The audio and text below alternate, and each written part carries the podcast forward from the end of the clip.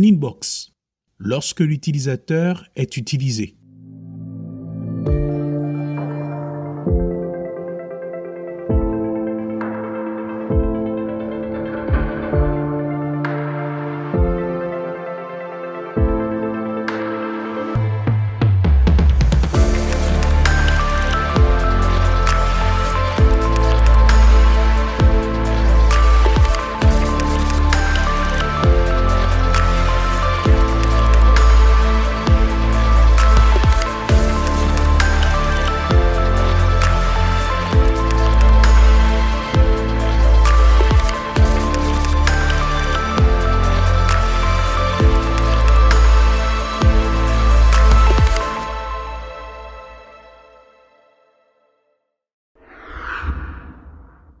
Avant-propos.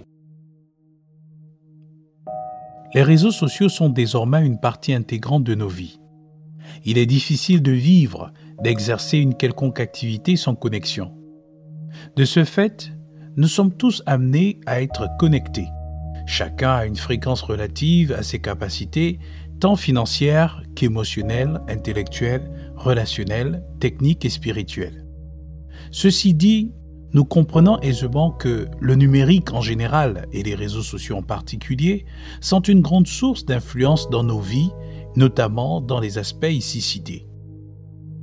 Pourtant, en prenant un peu de recul, on peut s'apercevoir que l'influence suscitée par les réseaux sociaux crée beaucoup plus de mal que le bien qu'il est censé apporter aux utilisateurs. Ainsi, l'on peut bien se poser la question de savoir à qui la responsabilité revient. À la lumière de ce que nous avons abordé dans le livre à cette allure, nous avons compris que les éditeurs des réseaux sociaux et les utilisateurs ont chacun une part de responsabilité à assumer. Dans tous les cas, ce qui importe ici est la responsabilité de l'utilisateur. Car rien ne pourra arrêter l'avancée de l'économie numérique et donc le développement des nouvelles technologies. Vu de cet angle, c'est un combat perdu d'avance. Ainsi, nous gagnerons à aborder la problématique sous l'angle de l'engagement des utilisateurs que vous et moi sommes. L'heure est à la sagesse dans les usages numériques et des réseaux sociaux pour être plus précis. Comment regagner le contrôle de sa santé émotionnelle, intellectuelle, relationnelle et spirituelle Tel est l'objectif de ce livre.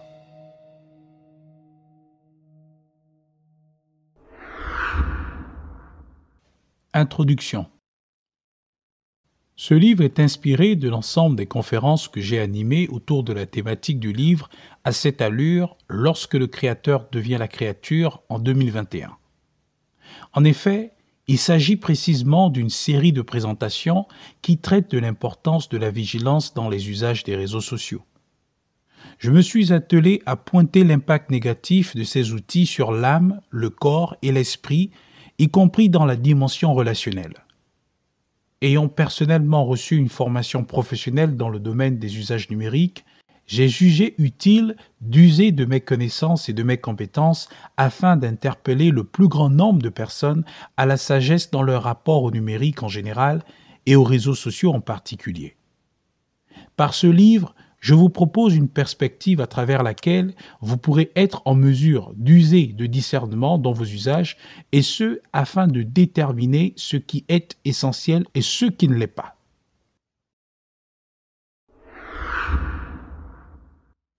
Les médias et les réseaux sociaux. Les médias et les réseaux sociaux sont des canaux de diffusion de l'information. De ce fait, ils permettent aux gens d'informer et de s'informer. Les médias, la télévision, la radio et la presse sont les médias classiques. Ils interviennent généralement dans trois cadres, à savoir l'information, l'éducation et le divertissement.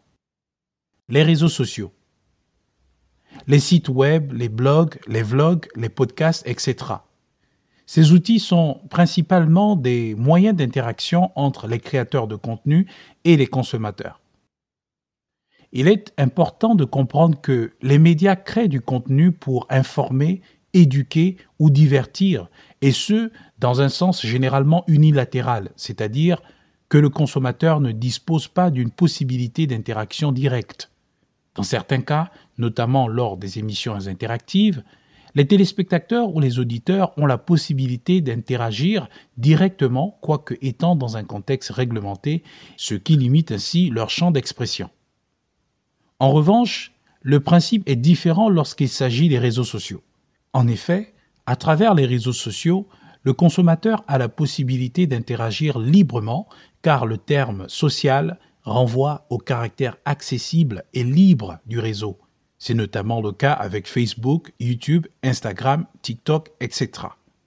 Ainsi, les réseaux sociaux sont venus pour démocratiser la création et la diffusion de l'information.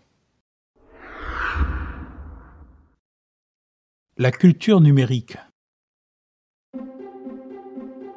La culture est un ensemble de pratiques et de valeurs que l'on retrouve dans une communauté, dans un domaine d'activité ou dans une sphère bien particulière. Lorsqu'on parle de numérique, il est question des activités ou des habitudes liées aux usages numériques. Ainsi, il est important de cerner deux éléments, notamment la condition et l'usage. En amont, nous avons la condition. En effet, on parle de numérique lorsque les éléments suivants sont réunis. 1. Un appareil connecté, c'est-à-dire un smartphone, une tablette ou un ordinateur. 2. Une application, c'est-à-dire les réseaux sociaux ou des applications à proprement parler. 3. Une connexion, le réseau Internet. En aval, nous avons l'usage qui comporte également les trois éléments suivants. 1. L'identifiant, c'est-à-dire l'adresse mail, le mot de passe et autres données. 2. Les usages, c'est-à-dire la consultation, la création, la conversation, la vente, le buzz, etc. 3. La culture numérique, c'est-à-dire les habitudes de consommation.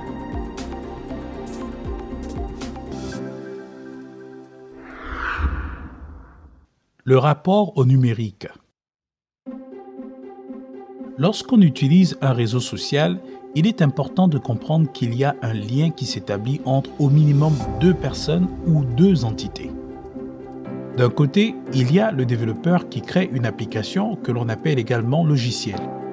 En général, les développeurs travaillent soit à leur propre compte ou pour des entreprises qui, elles, sollicitent leurs services pour mettre en place des sites web ou des applications. Le développeur a donc la charge de créer, de structurer, de mettre en place la programmation et d'actualiser l'application.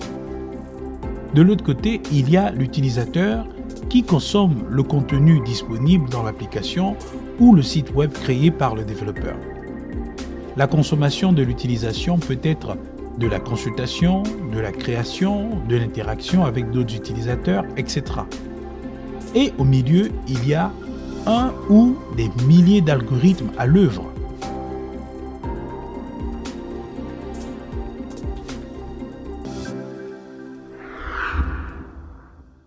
Les algorithmes.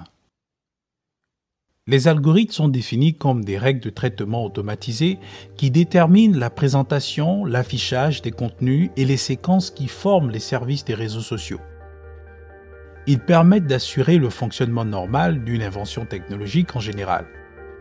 Il s'y est de mentionner qu'un algorithme est d'abord et avant tout un système d'action automatique. Nous sommes au contact de la réalité algorithmique tous les jours que Dieu fait.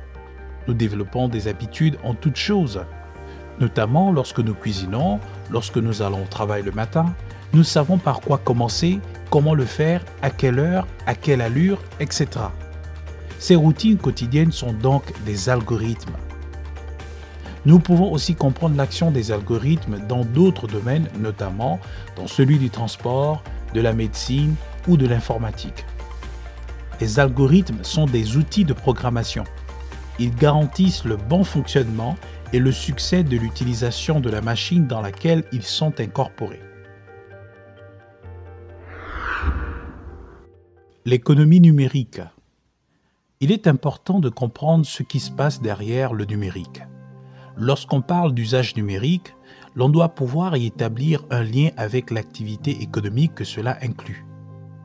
En effet, les développeurs et programmateurs mettent en place des applications pour se faire du profit. Ainsi, au-delà du caractère accessible des réseaux sociaux, ces derniers sont d'abord et avant tout des entreprises, c'est-à-dire des structures commerciales ou des opérateurs économiques. Les géants du numérique sont les Big Five, c'est-à-dire les GAFAM, qui incluent Google, Apple, Facebook, Amazon et Microsoft. Bien entendu, il existe une centaine de milliers d'autres acteurs dans l'industrie. Dans tous les cas, il est important de comprendre que les applications des acteurs du numérique se développent essentiellement sur la base de l'attention des utilisateurs. Plus un utilisateur passe du temps sur un réseau social, plus il y a des informations collectées sur cet individu, notamment ses préférences en termes d'articles, de musique, de films ou encore ses habitudes et ses préférences de consommation et bien d'autres choses du genre. Tout cela est enregistré par des algorithmes conçus pour. Ainsi, l'économie numérique est par essence l'économie de l'attention.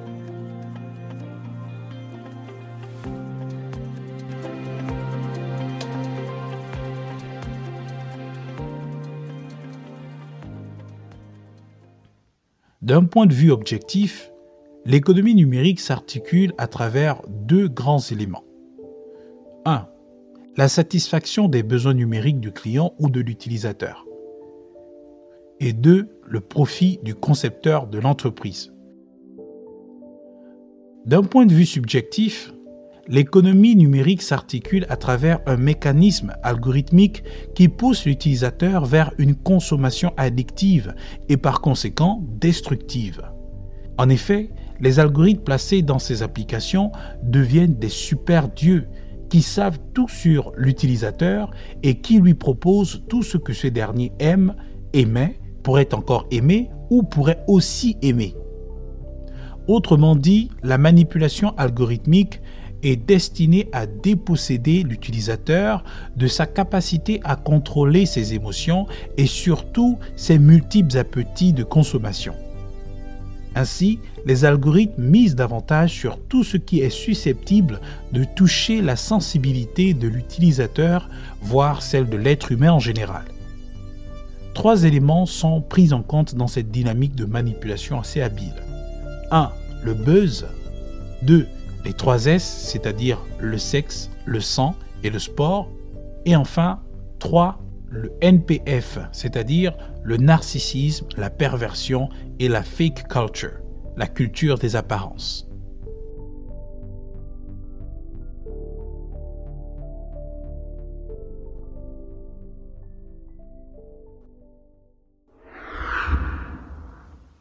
Une lanceuse d'alerte, Frances Haugen. Frances Haugen est une ingénieure et ancienne employée de Facebook. Elle divulgue de dizaines de milliers de documents internes de la compagnie à la Securities and Exchange Commission et au Wall Street Journal en 2021. Elle dénonce le côté manipulateur des algorithmes de Meta. Meta est le groupe qui gère Facebook, Instagram, WhatsApp et Messenger. Entre ce qui est bon pour le public et bon pour l'entreprise, Facebook, encore et encore, a choisi de privilégier ses propres intérêts, à savoir gagner plus d'argent. Fin de citation. Mon but n'est pas de dépeindre l'image de Facebook, car jusqu'à ce jour, je reste un fidèle utilisateur de cette incontournable plateforme de communication stratégique. Cependant, à travers ce livre, mon intention vise à alerter le plus grand nombre à la vigilance dans les usages de tous les réseaux sociaux qui existent dans ce monde. Je me suis attelé à démontrer dans le livre à cette allure que le numérique et les réseaux sociaux ont un impact majeur sur tous les aspects de la vie de l'être humain.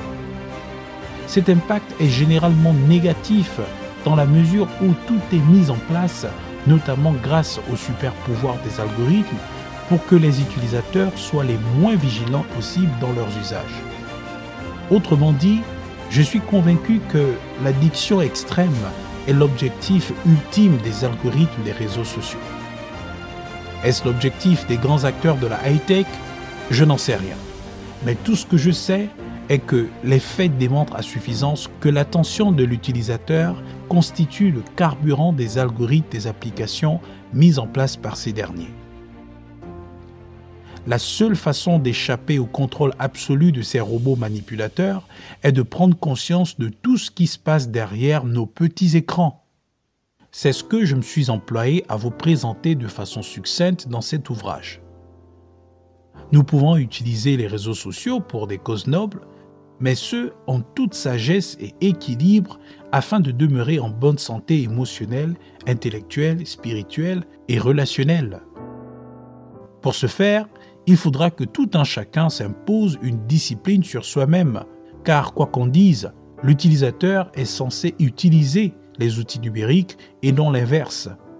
Lorsque l'utilisateur est utilisé, nous faisons face à une corruption et par conséquent, une alerte doit être signalée à une échelle encore plus grande. Je vous recommande vivement de visualiser le documentaire qui s'intitule Derrière nos écrans de fumée, lequel est disponible sur Netflix.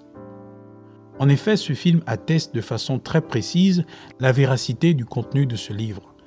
On y retrouve des lanceurs d'alerte et anciens dirigeants des entreprises telles que Meta, Pinterest et bien d'autres.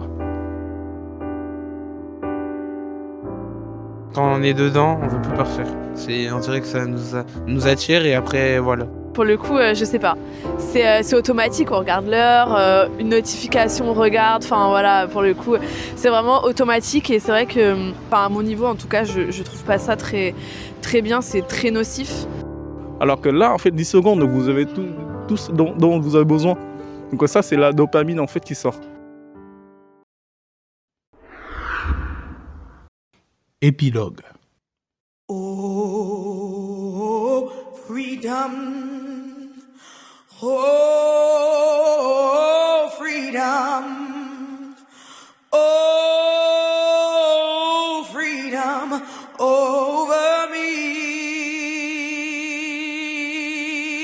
And before I be a slave, I'll be buried in my grave and go home to my Lord